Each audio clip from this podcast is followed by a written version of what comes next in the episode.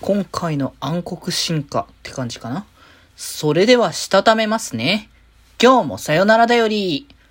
はーい、どうも、皆さん、こんばんは、デジェジでございます。はい、この番組は、今日という日に、さよならという気持ちを込め、聞いてくださる皆様にお手紙を綴るように、僕、デジェジがお話ししていきたいと思います。はーい。ということでですね、もう今日は、えっ、ー、とですね、デジモンゴーストゲームの、えっ、ー、と、ちょっと先週がね、いろいろあって見て、見てなかったりとかっていうのがあったから、それでね、あの、先ほど、あの、録画したやつを見てたって感じだったんですけれども、あの、なので、一週前の話ですね。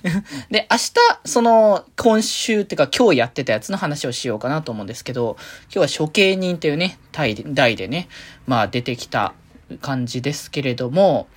まあ、謎のね、こう、デジモンたちを殺すというね、あのー、ものが現れていて、一体何がこう、こう原因なのかというか、一体な、謎のこの、デジモンを殺してる相手は何だったんだろうかっていうところが、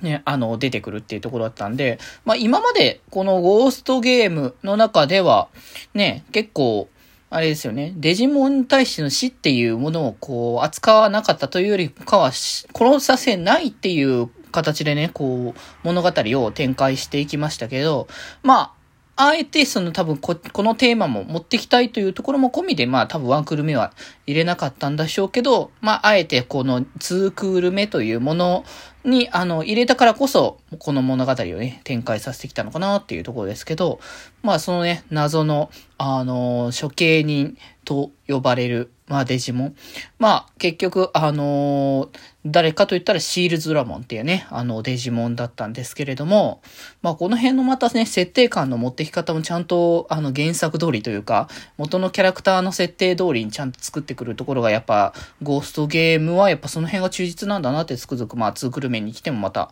思うところなんですけれども、まあただ、あのー、狙っていたのはただ数を、あのー増やしたかった？殺した数を増やしたかったみたいな、その、まあ、と、そういう闘争みたいな、あの、ものに駆られてしまっているだけの状態っていう感じで、まあ、そのためにね、物語的には、ね、ボコモンが、あの、まあメインでね、この先も出てくる感じのやつなのかなっていう感じもしてたんですけど、ね、割とその物語のこう解説役という部分でもね、結構、あの、注目されてたから、あ、まあ、こういう、このままレギュラー入りって形なのかなって思ったら、スッと殺されてしまって、で、その殺された、あの、多分、負の感情というか、その、こう、どうしようもないその気持ちみたいなものを、結局、ガンマモンが自分を助けてくれるために、ボコモンが死んでしまったっていうところで、まあ、闇の進化が解放されたというか、まあ、闇の進化のもね、マイナスっていうことでもないし、結局、デジモンに正、正当なる進化というか、あれもないので、だいたいアニメだったらこのルートだよね、みたいな感じになるだけであって、まあ別にこの進化が間違った進化ではないという感じなんですけど、まあ結果、あの、進化し、してしま、あの、闇の進化的な要素で進化してしまった、えーグ、ルスガンマモンですね。黒いね、ガンマモンということで、まあ、その、前に出てる、今までも進化に出てる、ベテルガンマモンのなんかこう、凶悪版みたいな感じのビジュアル感ではありますかね。ね、だから、その図鑑の設定的にも、ガンマモンの内部に秘められている悪なる心が解放された進化して、凶暴なデジモンで、周りからの干渉を拒み、戦いにしか興味がなく、目に見える相手に掴みかかれば、息の根が止まるまで攻撃が止まらない、自分の手足が潰れてもお構いなしの攻撃する凶暴性を持った戦いを見せるという、まあ普段のガンマモンからすると、全然また別のね、方向性に飛ぶっていう形のね、まあ、進化に行くわけですよね。でも、この進化ね、暗黒進化的な方向性だから、どうやってこの進化を元に戻すのかみたいなところもあったんですけど、今回だからそれこそ、今まで、やっぱヒロとの、あの、バイタルが、あの、連携されてるからこそ、あの、進化できてたっていう感じが、まあ、描写的にはね、出てたんでしょうけど、進化的に、今までのやつも。な、ただ今回の進化は、そこのバイタルとの連携を取れないみたいな状態のの進化みたいな方向性だったから、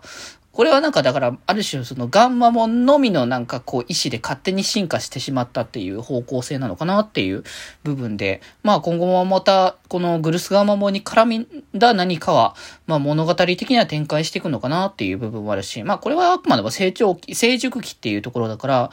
この辺の部分も全て超えて、なんか受け入れた上で完全体への進化が描かれるのかなっていう感じはね、あのしてるので、まあそこら辺がどうなるかわからないですけれども、まあ今回は、まあなんとかなったといえばなんとかなったっていう形でしたけど、また次にこのね、あのグルスガンマモンに進化するタイミングが、まあいつ現れるのかがよくわかってはいないっていう状況なので、まあ今後に期待なのかなっていうところで、まあ一つね、物語がこう進んだ、まあ展開したというところで、まあ次回以降がね、どうなっていくのか、またね、楽しみにしていきたいかなと思ってっております。ということで今日はこんなところで、それではまた明日、バイバーイ